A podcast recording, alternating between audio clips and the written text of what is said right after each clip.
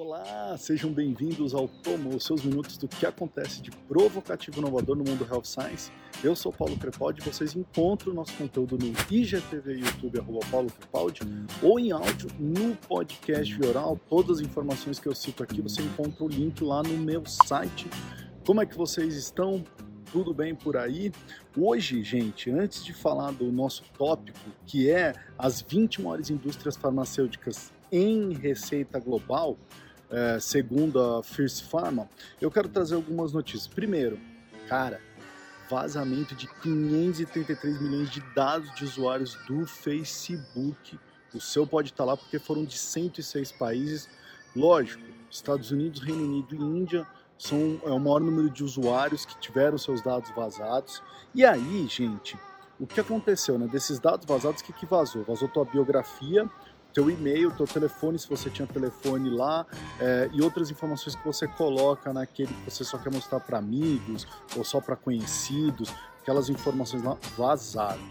É, o Facebook falou que esses dados são antigos, esses dados são de 2019, mas mesmo assim vazou, é, não foi isso confirmado diretamente o que, que os experts em, em segurança, em cybersecurity, em dizem, né? É, para você é, trocar sua senha. Então vai lá, troca sua senha, independente se você acha que vazou ou não vazou. Outra coisa, a revista Fast Company postou um link de um site que você digita teu e-mail e ele tenta buscar para ver se seus dados estão vazados ou não. Então, ó, tá aqui o meu. O meu foi vazado, tem seis data breached. É, então eu já troquei meu e-mail, minha senha, é, eu sei, já teve vazamento, a gente já conseguiu vazamento de dados é, de CPF de brasileiros, agora mais esse aí, é, e isso a gente vai ver cada vez mais. Por isso é importante você ativar aquela verificação de dois passos, é, tomar cuidado com a sua senha, trocar sua senha com frequência, cada vez mais, ainda mais agora que a gente está nesse mundo uh, digital. Uma outra notícia, nova parceria da Uber Health, é, a Uber Health que vem fazendo é, diversas parcerias, sempre preocupada em levar o paciente até as consultas ou serviços de emergência, fez uma parceria com a Scripted Drop, que é uma empresa de prescrição online, tá? Então a Script Drop tem uma parceria com diversas farmácias, você já pede a receita, você já pode fazer o seu pedido, e aí a Uber Health entrou nessa, agora os motoristas podem fazer entrega. Então você faz o pedido através da Uber Health, Uber Health vai até a farmácia, pega o teu pedido, traz para você em casa e no mesmo dia. Né? Essa coisa que agora o varejo está preocupado com a experiência do last mile que a gente chama, para entregar no mesmo dia, tá? Você sabe que o Mercado Livre faz isso muito bem e a Amazon agora entrou nessa também. A Amazon aqui no Brasil, já lá fora já fazia isso, mas aqui no Brasil também entrou com essa entrega no mesmo dia, tá? Que é extremamente importante. O que, que a Script Drop falou? que, cara, quando eles pegaram os números lá do ano passado, entre é, fevereiro e abril, eles perceberam um crescimento de 363% no delivery. E a gente tem visto isso, né? Delivery é a grande força uh, do varejo é uma força da, da experiência do consumidor. Se você é fã de neurociência, cara, você precisa seguir meu amigo Flávio Maneira, eu tô deixando os links no meu site, mas o Flávio Maneira ele tem o evento Brain Talks, que traz uma série de palestras, e ele tem um podcast super legal, cara. Procura lá, Brain Talks. Se você gosta de neurociência, esse é o cara para você seguir, tá? Ele fala bastante, ele trabalha na indústria é, de medical devices e fala muito de neurociência, de gestão, de treinamento. Cara, ele é um expert. E esse, essa notícia também vai para um outro amigo meu que ficou apaixonado pela neurociência, está se formando é, nesse tópico que é o Marsulo. O que, que aconteceu, gente? Saiu um artigo na Forbes e esse artigo na Forbes comenta o Dan Ariely. Para quem não conhece o Dan Ariely, eu sou fã dele, tem aquele livro Previsivelmente Racional é, né, irracional, né, previsivelmente racional. E ele tem um outro livro chamado Payoff, tá, que é muito legal de ler, que é The Hidden Logic That Shapes Our Motivation. My equipe play very nice. First time uh, Iraq and the, and the Saudi Africa. Ou seja, numa tradução literal é por trás da lógica que molda nossas motivações. o que aconteceu? Essa, essa publicação da Forbes está discutindo muito o burnout né, que a pandemia elevou os níveis de burnout, tá? Até inclusive eles falam é, nesse relatório aí que eles publicam, é, 89% das pessoas relatam que que piorou a questão do balance, do equilíbrio entre vida pessoal e trabalho durante a pandemia. Então, esse, esse artigo está discutindo muito assim, o que, que faz reduzir o burnout? Será que você pagar um bônus, um dinheiro para o funcionário reduz o burnout ou não? E isso o Dan Ariely discute muito no livro dele sobre isso. Tanto que assim, nessa pesquisa publicada agora recente no PubMed, que é onde o artigo vem embasando, diz que há sim uma relação entre renda e satisfação é, no trabalho que isso pode diminuir o burnout. Mas no livro Payoff, o Ariely fez uma pesquisa e mostrou que você entre oferecer uma pizza, a pizza grátis e dar 30 dólares de recompensa, as pessoas ficavam mais incentivadas com a pizza gratuita do que os 30 dólares. Mas o Dan Ariely fala o seguinte, que existe uma regra. Se você for compensar em dinheiro, essa compensação em dinheiro precisa ser o suficiente que aquele colaborador teu precisa. Senão, não vale a pena você fazer a compensação em dinheiro. Vale a pena você fazer outro tipo de compensação, tá? É, por que, que eu estou falando isso? Porque empresas estão preocupadas com isso. É a grande uh, pandemia uh, seguida da Covid, que é a saúde mental, é o burnout, é o esgotamento.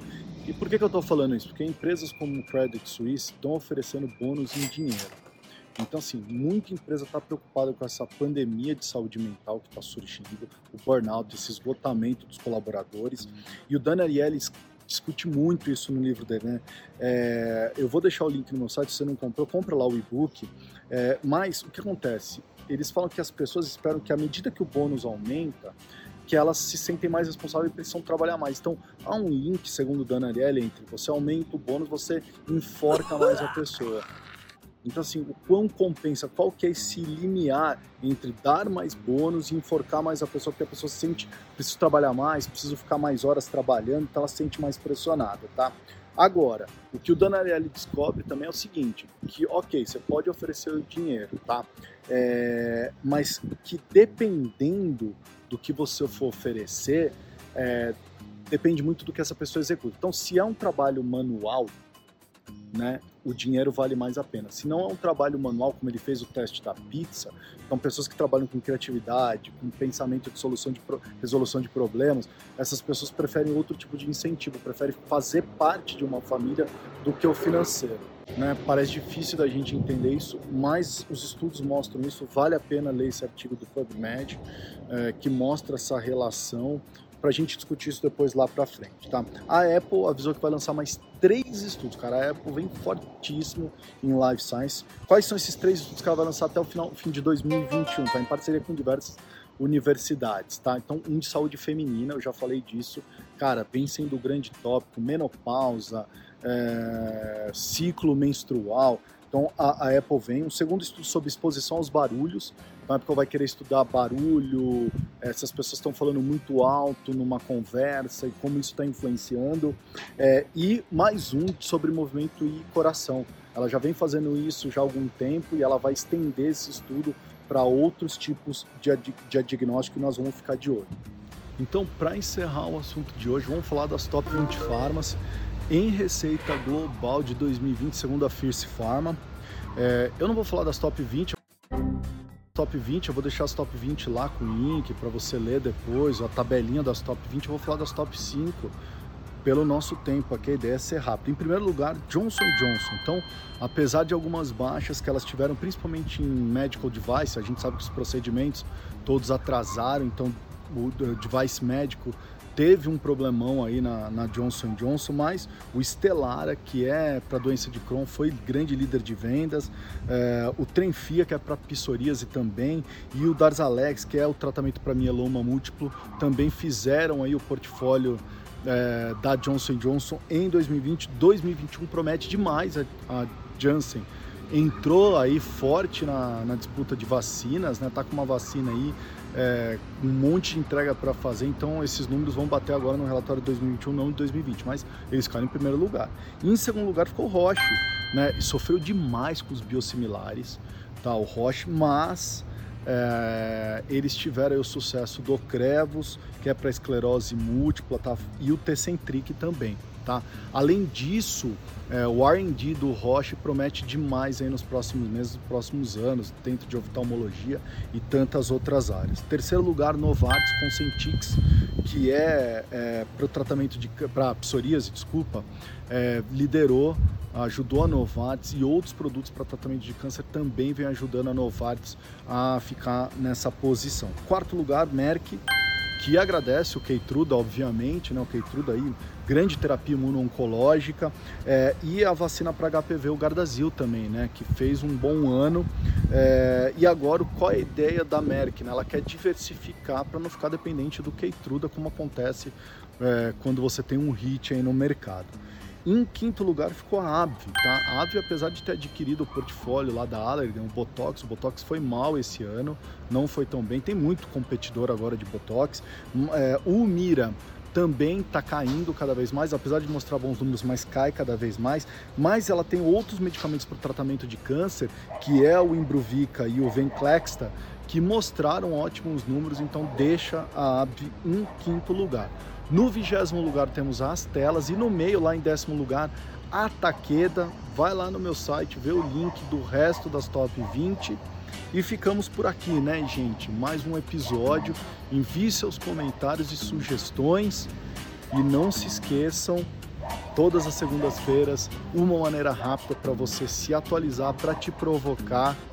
E aí, tomou?